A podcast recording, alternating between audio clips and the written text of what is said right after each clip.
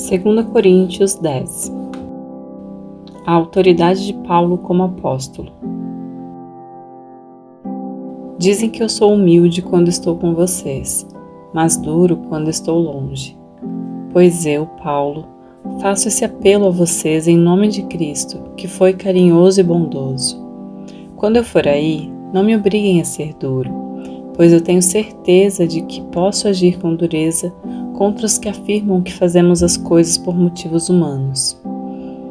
É claro que somos humanos, mas não lutamos por motivos humanos. As armas que usamos na nossa luta não são do mundo, são armas poderosas de Deus, capazes de destruir fortalezas. E assim destruímos ideias falsas e também todo orgulho humano que não deixa que as pessoas conheçam a Deus. Dominamos todo o pensamento humano e fazemos com que ele obedeça a Cristo.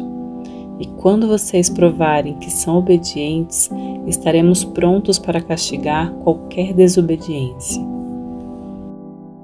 Vocês julgam as coisas pela aparência. Se uma pessoa tem certeza de que pertence a Cristo, deve pensar de novo a respeito disso, pois nós também pertencemos a Cristo, tanto quanto essa pessoa.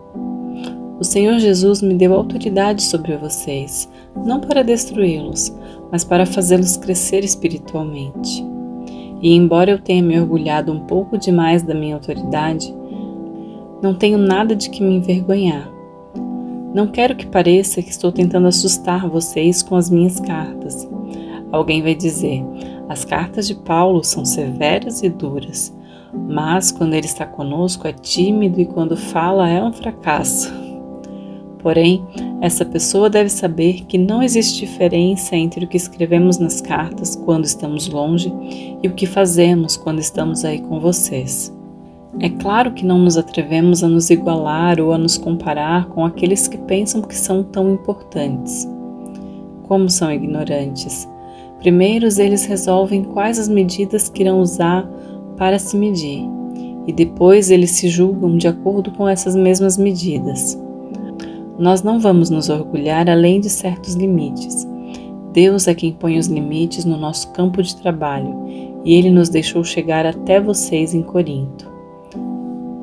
Desde que vocês estão dentro desses limites, não fomos além deles quando chegamos até aí levando o Evangelho de Cristo. Assim, não nos orgulhamos do trabalho que os outros têm feito em lugares que vão além dos limites que Deus nos deu. Pelo contrário, esperamos que a fé que vocês têm possa crescer e que nós possamos fazer um trabalho ainda maior entre vocês, sempre dentro dos limites que Deus tem posto para nós.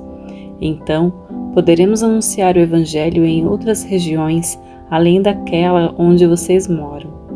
Isso sem entrar em campos de outras pessoas, para não nos orgulharmos do trabalho feito por elas.